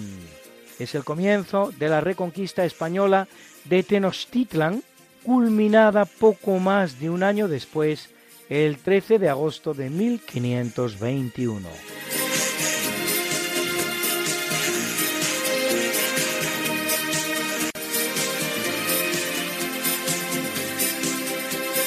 En 1647, en Nápoles, reinando Felipe IV de España, los impuestos sobre la fruta, harina y pescado creados por el virrey español del reino para sufragar la guerra contra Francia, eso sí, al grito de viva el rey de España y muera el mal gobierno, dan lugar a un alzamiento popular, el de los llamados malcontentos, a cuyo frente va el pescadero Tommaso Aniello, conocido como Mazzaniello. La rebelión se resolverá de la manera más prosaica, cuando el virrey le ofrece nombrarlo capitán general y le hace una serie de importantes regalos. El caso es que al final la propia turba acaba con la vida de Mazzaniello, decapitándolo. No terminan aquí los hechos, pues solo al día siguiente la misma turba se arrepentía de lo realizado y daba al cuerpo decapitado de Mazzaniello un magnífico entierro al que acudía el propio virrey. Nápoles venía formando parte de la monarquía hispánica desde 1503 y aún permanecerá vinculada a ella hasta 1714, un total de 211 años que aún no lleva, de hecho, unida a la República Italiana, con la que solo lleva 163 años.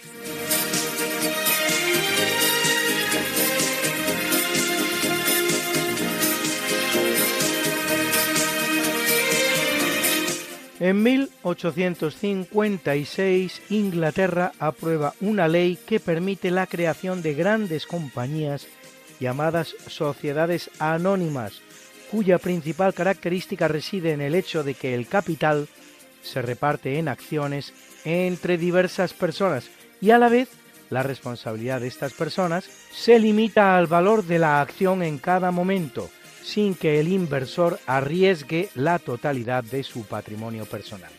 No es la primera expresión de una sociedad anónima que tradicionalmente se atribuye a la Compañía de Indias Orientales holandesa, que ya en 1602 utilizaba el sistema de las sociedades anónimas para organizar las expediciones flamencas a las Indias en busca de las especias, la seda, la porcelana y los demás bienes de lujo procedentes de aquellos lugares y repartirse los beneficios mediante acciones que eran transmisibles y con una responsabilidad limitada.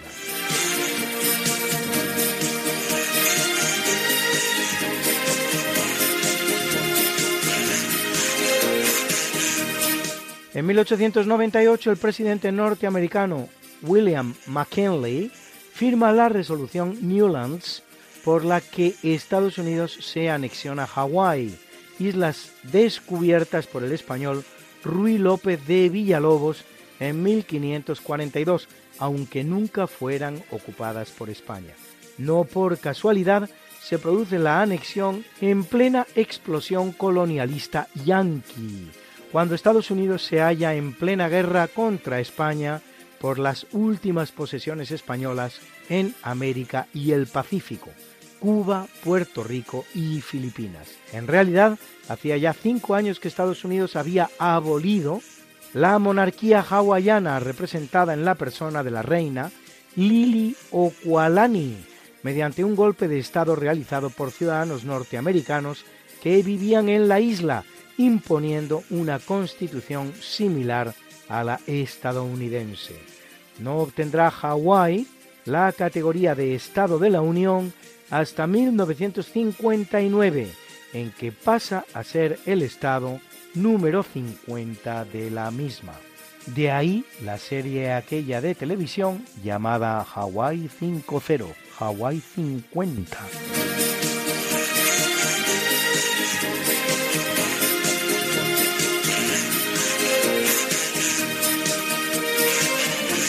En 1937, en las afueras de Pekín, cerca del puente de Marco Polo, se enfrentan tropas chinas y japonesas, marcando el inicio de la Segunda Guerra Chino-Japonesa.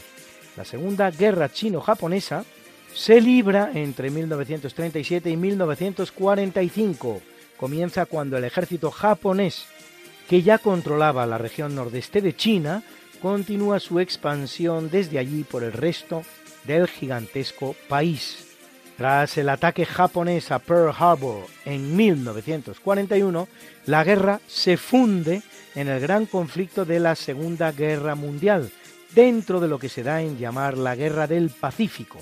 Produce unos 20 millones de víctimas, el 40% de las de la Segunda Guerra Mundial, y concluye con la rendición del Japón el 9 de septiembre de 1945. Esto es, siete días después de la rendición de ese mismo país ante los Estados Unidos.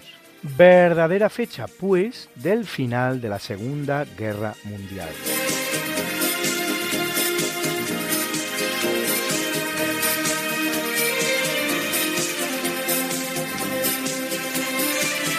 En 1941, en el marco de la Segunda Guerra Mundial, y en respuesta a la acción alemana de torpedear un destructor estadounidense, el ejército norteamericano ocupa Islandia, lo que es particularmente curioso por cuanto que en ese momento Estados Unidos no participa oficialmente en la guerra, cosa que no hará hasta que nada menos que cinco meses y medio más tarde, el 7 de diciembre, se produzca el ataque japonés sobre la base naval norteamericana de Pearl Harbor, en Hawái, con este trágico balance de bajas para el ejército yanqui.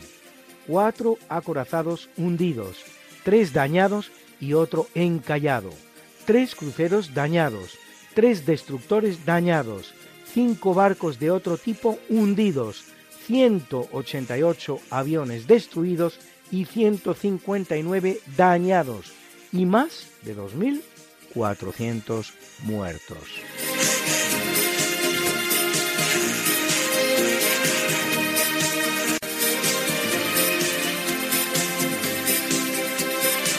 En 2005 en Londres, una serie de ataques terroristas coordinados con bombas en la red de transporte acaban con la vida de 52 personas de 18 nacionalidades diferentes y hieren a alrededor de 700 al estallar tres artefactos en el metro y un cuarto en un autobús. El atentado lleva el sello del grupo terrorista islamista multinacional Al Qaeda que lo reivindica. Las investigaciones sobre los atentados llevarán a la conclusión de que han sido obra de cuatro terroristas suicidas. Y aunque se practican varias detenciones, solo uno de los detenidos parece haber tenido relación con los mismos. Los principales atentados terroristas islámicos en Europa durante el siglo XXI han sido el 11M en España, con 193 muertos y más de 2.000 heridos en 2004, los atentados del Bataclan en París, con 150 víctimas en 2015, este producido en Londres que acabamos de describir, o el de Bruselas en 2016, con 32 muertos. Bruna, Bruna, nació María y está en la cuna, nació de día, tendrá fortuna. Bordará la madre su vestido largo y entrará a la fiesta con un traje blanco. Y será la reina cuando María cumpla 15 años te llamaremos Negra María, Negra María que abriste los ojos en carnaval. En el capítulo del natalicio viene al mundo en el año 1746 el sacerdote teatino y astrónomo italiano Giuseppe Piazzi, que en 1801 descubre Ceres, planeta enano y el objeto astronómico más grande del cinturón de asteroides, así llamado un disco circunestelar del sistema solar situado entre las órbitas de Marte y Júpiter, que alberga multitud de objetos astronómicos, denominados asteroides. Es también el fundador del Observatorio Astronómico de Palermo, gracias al cual pudo corregir errores en la estimación de la oblicuidad, de la eclíptica, de la aberración de la luz, de la duración del año trópico y del paralaje de las estrellas fijas. En él confecciona un gran catálogo estelar y observa el elevado desplazamiento de la importante estrella binaria llamada 61 Chini, la decimoquinta más cercana al sistema solar. Una estrella binaria es un sistema compuesto de dos estrellas que orbitan alrededor de un centro de masas común a las dos.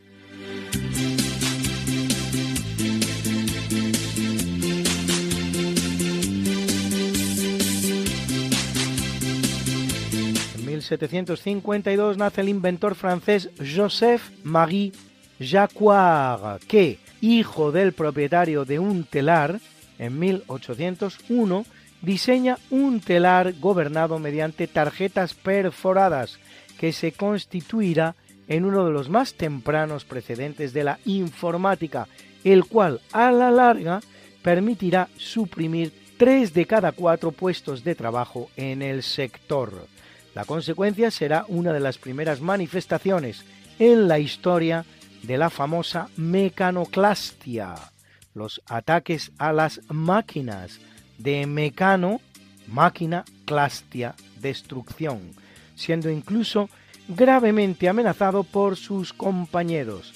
Jacquard recibirá la Legión de Honor por sus importantes inventos, la tarjeta perforada y el telar programable, y al final de sus días terminará de regidor en la ciudad francesa de Huyan.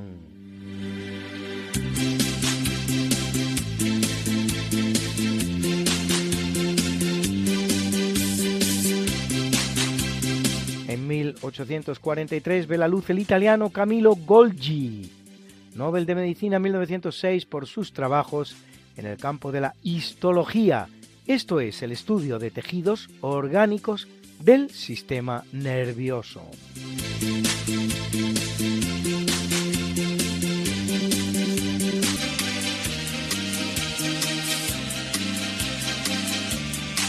Nace en el año 1860 el compositor austríaco Gustav Mahler, Mahler según decimos en español, autor de nueve sinfonías completas y de una décima inacabada, así como de varias canciones o Lieder, por su nombre en alemán, entre cuyos méritos merece destacarse también la reprogramación de la obra de Bach, caído en el olvido, siendo él mismo Mahler redescubierto por directores como los alemanes Bruno Walter, Otto Klemperer o el norteamericano Leonard Bernstein. Nacido judío se convierte al catolicismo, algunos dicen que oportunamente para poder prosperar en su ascensión musical. Dominique, nique, nique, s'en allait tout simplement, routier, pauvre et chantant. En tout chemin, en tout lieu, il ne parle que du bon Dieu, il ne parle que du bon Dieu. À l'époque où Jean sans terre d'Angleterre était le roi, Dominique, notre père, combattit les albigeois. Dominique, nique, nique, s'en allait tout simplement, routier, pauvre et chantant. En tout chemin, en tout lieu, il ne parle que du bon Dieu, il ne parle que du bon Dieu. Certains jours, un hérétique par des ronces le conduit, mais notre père Dominique par sa joie le convertit. Dominique, nique, nique, s'en allait tout simplement, routier, pauvre et chantant. En tout chemin, en tout lieu, il ne parle que du bon Dieu, il ne parle que du bon Dieu. chameaux ni diligence, il parcourt l'Europe à pied, Scandinavie ou Provence dans la sainte pauvreté. Dominique et Nique s'en allait tout simplement, routier, pauvre et chantant. Tout chemin, en tout lieu, il ne parle que du bon Dieu, il ne parle que du bon Dieu. Enflamma de toute école, filles et garçons pleins d'ardeur, et pour semer la parole, inventa les frères prêcheurs. Dominique et Nique s'en allait tout simplement, routier, pauvre et chantant. En tout chemin, en tout lieu, il ne parle que du bon Dieu, il ne parle Chez Dominique et ses frères, le pain s'en vint à manquer, et deux anges se présentèrent portant de grands pains dorés. Dominique et Nique s'en allait tout simplement, routier, pauvre et chantant.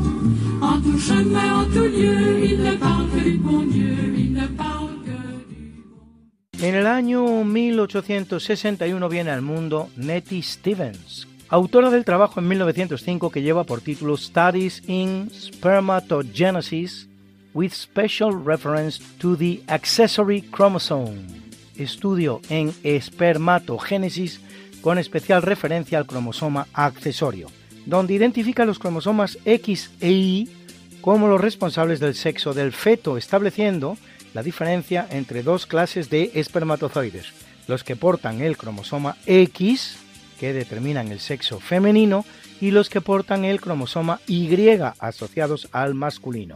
Un conocimiento que llega demasiado tarde y que ha martirizado a tantas reinas culpadas de no producir más que hembras, cuando lo que se esperaba de ellas era la producción de varones para la sucesión dinástica. Muy concretamente el caso de Ana Bolena, segunda esposa del uxoricida Enrique VIII de Inglaterra, a la que el nacimiento de su hija Isabel supondrá su caída en desgracia a los ojos de su salvaje marido y a la postre su decapitación en la Torre de Londres.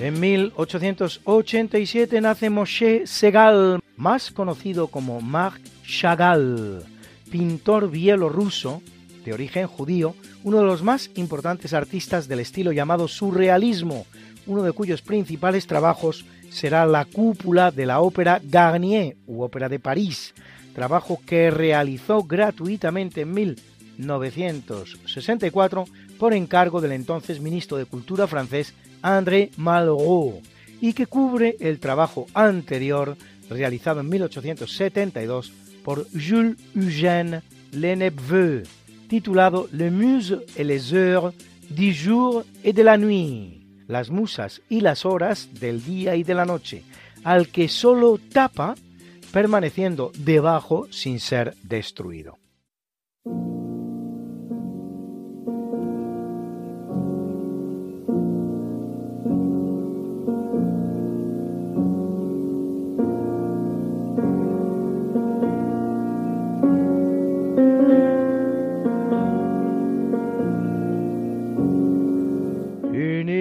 Capítulo del obituario, en 1901 muere la escritora suiza Johanna Spiri, mundialmente conocida por su precioso cuento infantil Heidi, la niña de los Alpes que vive con su abuelo, que si bien fue en sí un libro con un gran éxito, se convertiría después en uno de los seriales de dibujos animados japoneses más seguidos del mundo.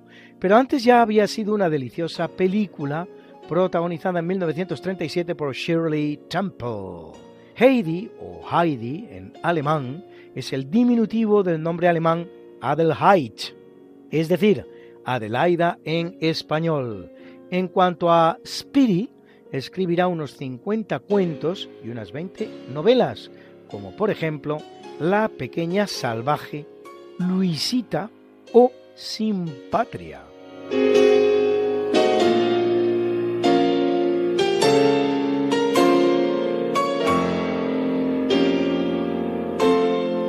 En el año 1930 fallece el médico y escritor Arthur Conan Doyle, escocés de origen irlandés y católico, creador del detective de ficción más famoso de todos los tiempos, Sherlock Holmes.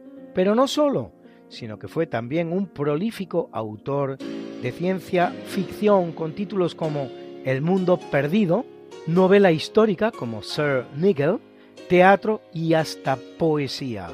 En su libro The Crime of the Congo, El crimen del Congo, denuncia el genocidio perpetrado en ese país por Leopoldo II de Bélgica, que se estima entre 5 y 10 millones de congoleños. El propio Doyle se quejaba de que sus 56 relatos y cuatro novelas sobre Sherlock Holmes opacaran el resto de su obra, entre 20 y 30 obras de ficción, libros de historia sobre dos guerras, varios títulos de ciencia paranormal, tres de viajes, uno sobre literatura, varias obras de teatro, dos libros de criminología, dos panfletos políticos, tres poemarios, un libro sobre la infancia y una autobiografía. Qué linda está la mañana en que vengo a saludarte. Venimos todos con gusto y placer a felicitarte. El día en que tú naciste, nacieron todas las flores. En la pila del bautismo cantaron los ruiseñores. Ya viene amaneciendo, ya la luz del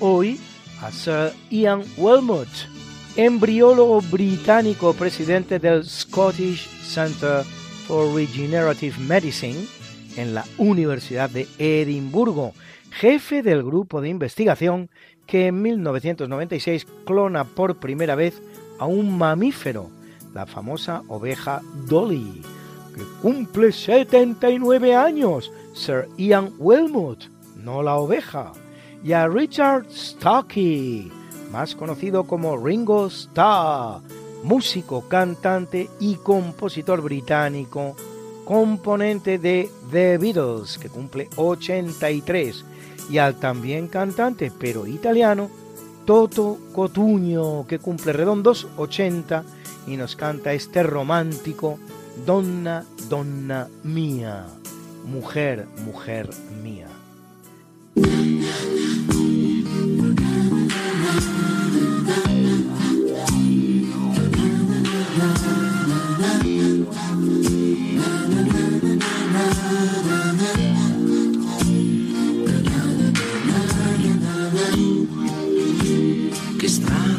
Davvero tu, accendi la tua tv e non parli, non ridi più, non dirmi che non ti va più, dai non far quella faccia lì, non è certo finita qui, un po' fragile, un po' insicura non dirmi che non sei più mia, mia, mia, mia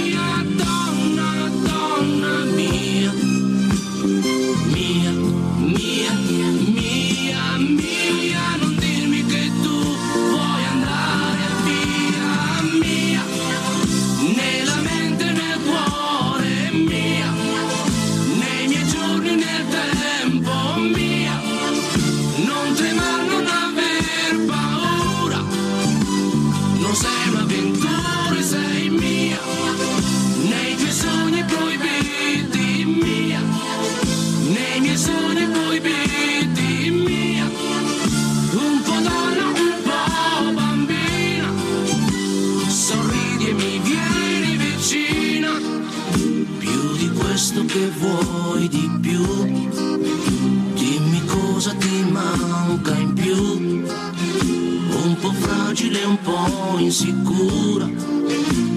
Ti amo lo sai che sei mia,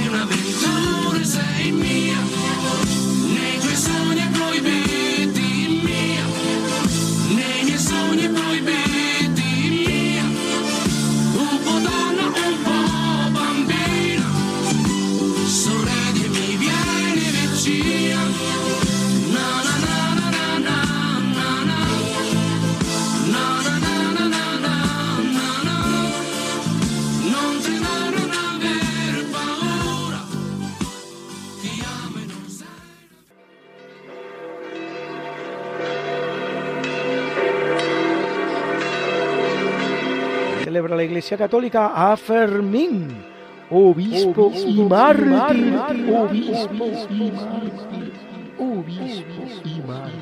Santo patrón de la ciudad de Pamplona que se halla tal día como hoy en su fiesta grande. Y a Cernín, Eda, Ediburga, Félix, Julia, Jocunda, Panteno, Peregrino, Luciano y Pompeo, mártires, mártires, mártires.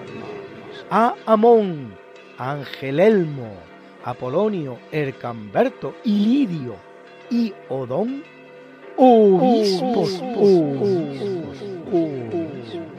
Y a Tomás y Sigiboldo, confesores, confesores, confesores. got something that must be done, and it can only be done by one. There is nothing more to say, except it's a lovely day for saying it's a lovely day.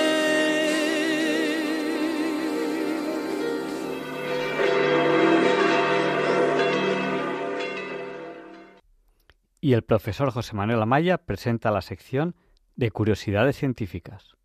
Buenas noches, señoras y señores oyentes.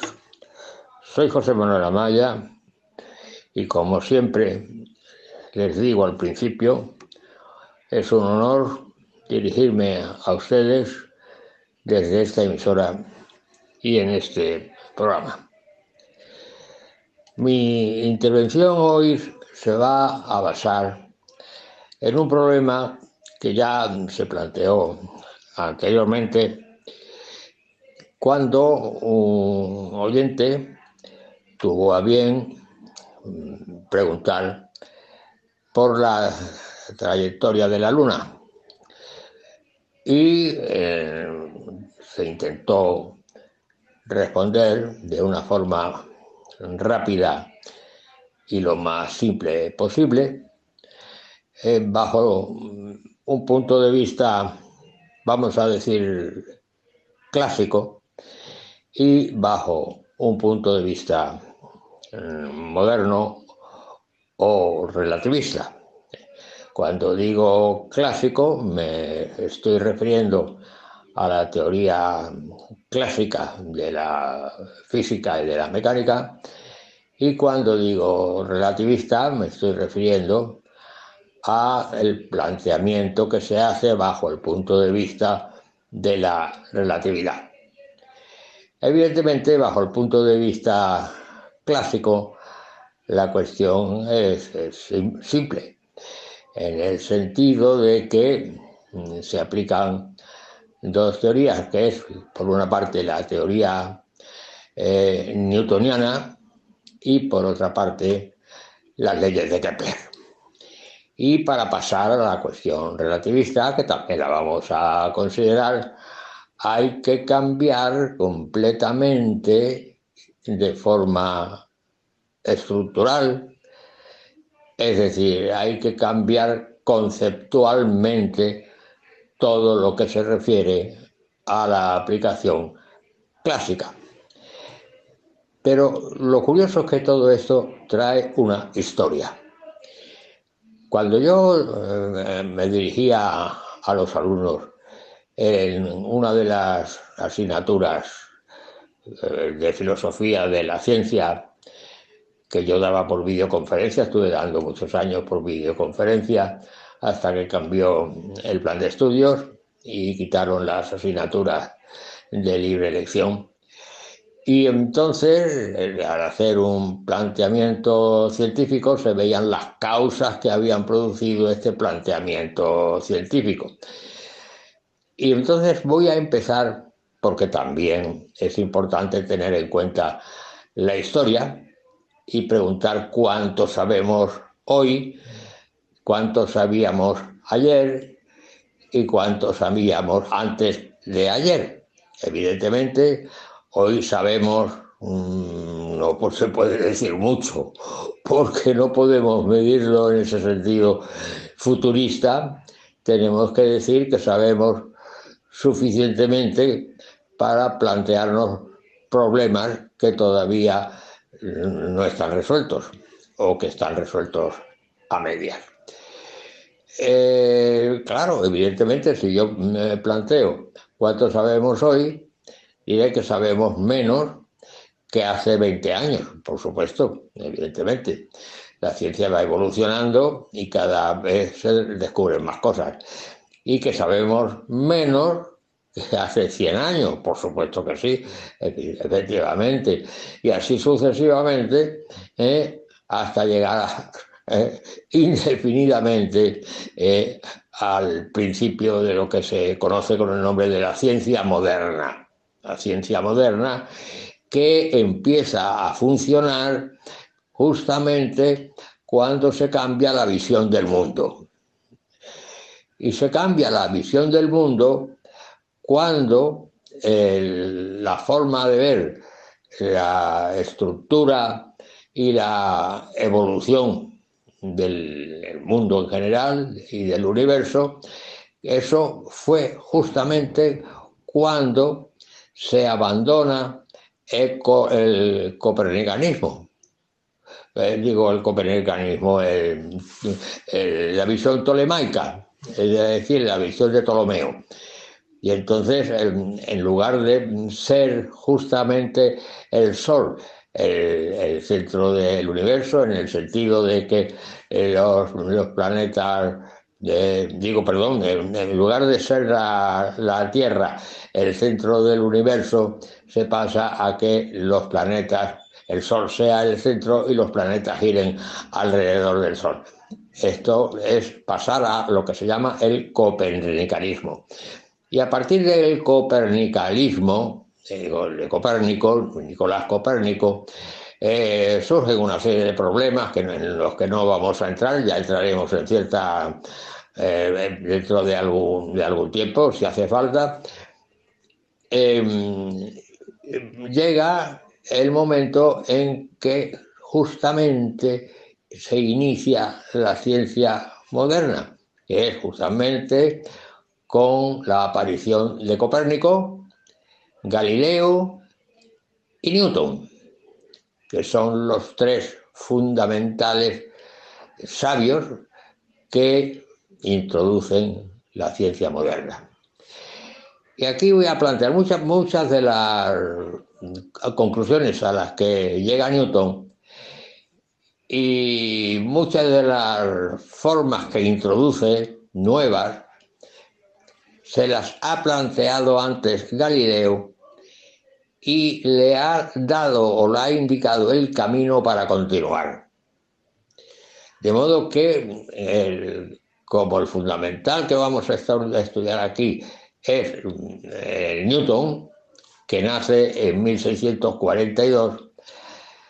Newton toma muchos conceptos de Galileo, que ya consideró, y establece un planteamiento científico bien estructurado sobre eh, conceptos básicos, por ejemplo la definición de, mecánica, ¿eh? y el título que da a su obra es Filosofía Naturalis Principia Matemática, porque en los tiempos de Newton, como ya he comentado en algunas ocasiones, evidentemente la lengua de la ciencia, el idioma de la ciencia es el latín. De modo que Newton escribe en latín, Euler escribe en latín, y todos los grandes de esa época escriben en latín. Es ahora no, ahora se ha sustituido el latín por el inglés, evidentemente. De manera que en aquella época había que saber, había que saber latín. Voy a recordar, porque cualquier persona que haya tenido lecturas sobre ciencia, pues conocerá las bases fundamentales de la física newtoniana. La física newtoniana que toma conceptos antiguos, conceptos ya establecidos anteriormente, eh, que, son, que siguen siendo válidos, e introduce modificaciones en nuevos conceptos que van a funcionar como básico. De modo que las leyes de Newton están fundamentadas en los conceptos nuevos de masa y de fuerza. Masa, que se refiere a cantidad de materia, y fuerza, que se refiere a generación de movimiento. De manera que bajo ese punto de vista salen tres leyes muy importantes que son las que se aplican en cada caso concreto. Eh, hay tres principios que son, el primero es el principio de inercia, que dice todo cuerpo permanece en estado de reposo o en estado de movimiento uniforme, movimiento uniforme se entiende a velocidad constante, movimiento rectilíneo y uniforme, siempre que no exista una causa externa que lo modifique. El segundo principio, la segunda ley de Newton, es la, más importante, es la fundamental. Eh, dice que el, concepto de fuerza es la causa, es una, la causa capaz de cambiar el movimiento uniforme. Es decir, la fuerza es proporcional al cambio de velocidad. Y de ahí sale la ecuación fundamental, fuerza igual a masa por aceleración. Se está estableciendo que la fuerza depende de la cantidad de materia, por eso dice, la fuerza es proporcional al cambio de velocidad. Y esa constante de, de, proporcionalidad se refiere a la cantidad de materia, que es la masa.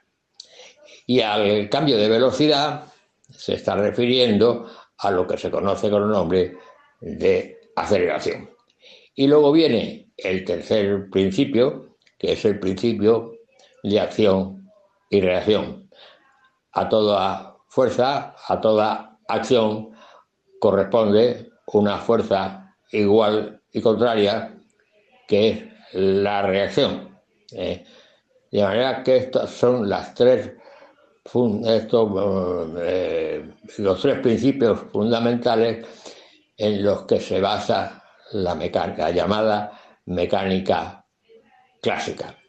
Y hay otra forma o otra eh, ecuación fundamental para mm, definir la fuerza aplicada a cuestiones planetarias. Justamente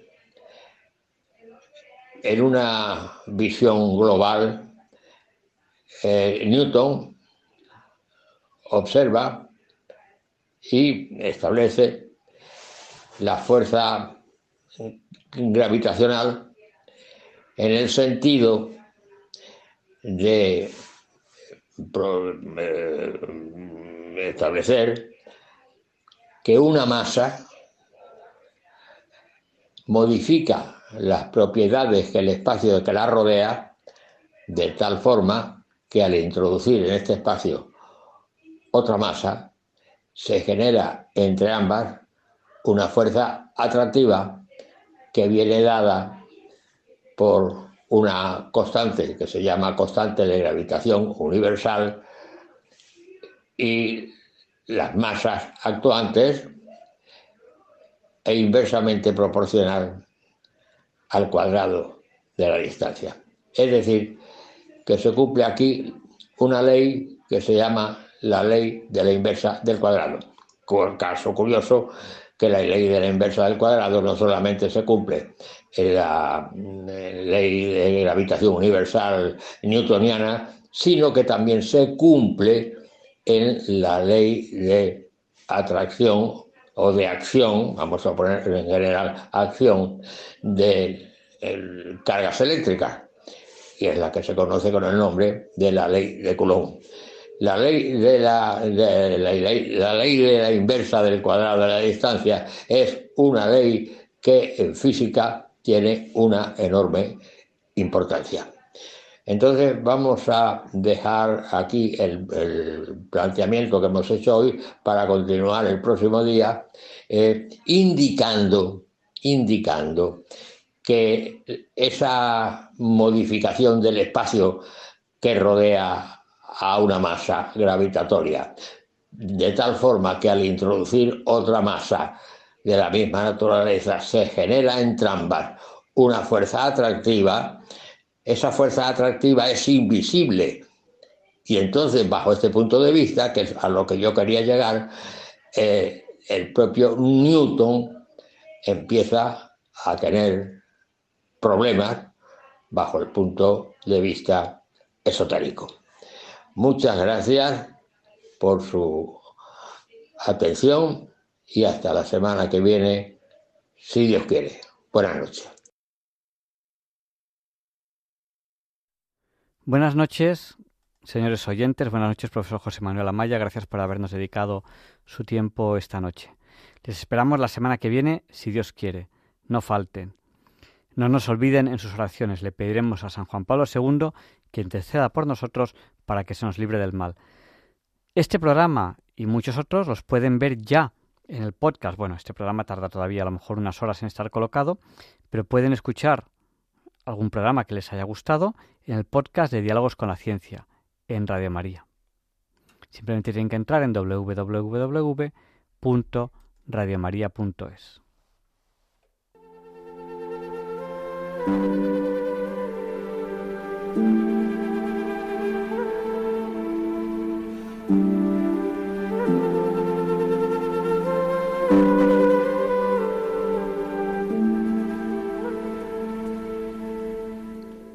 Y así concluye en Radio María el programa Diálogos con la Ciencia.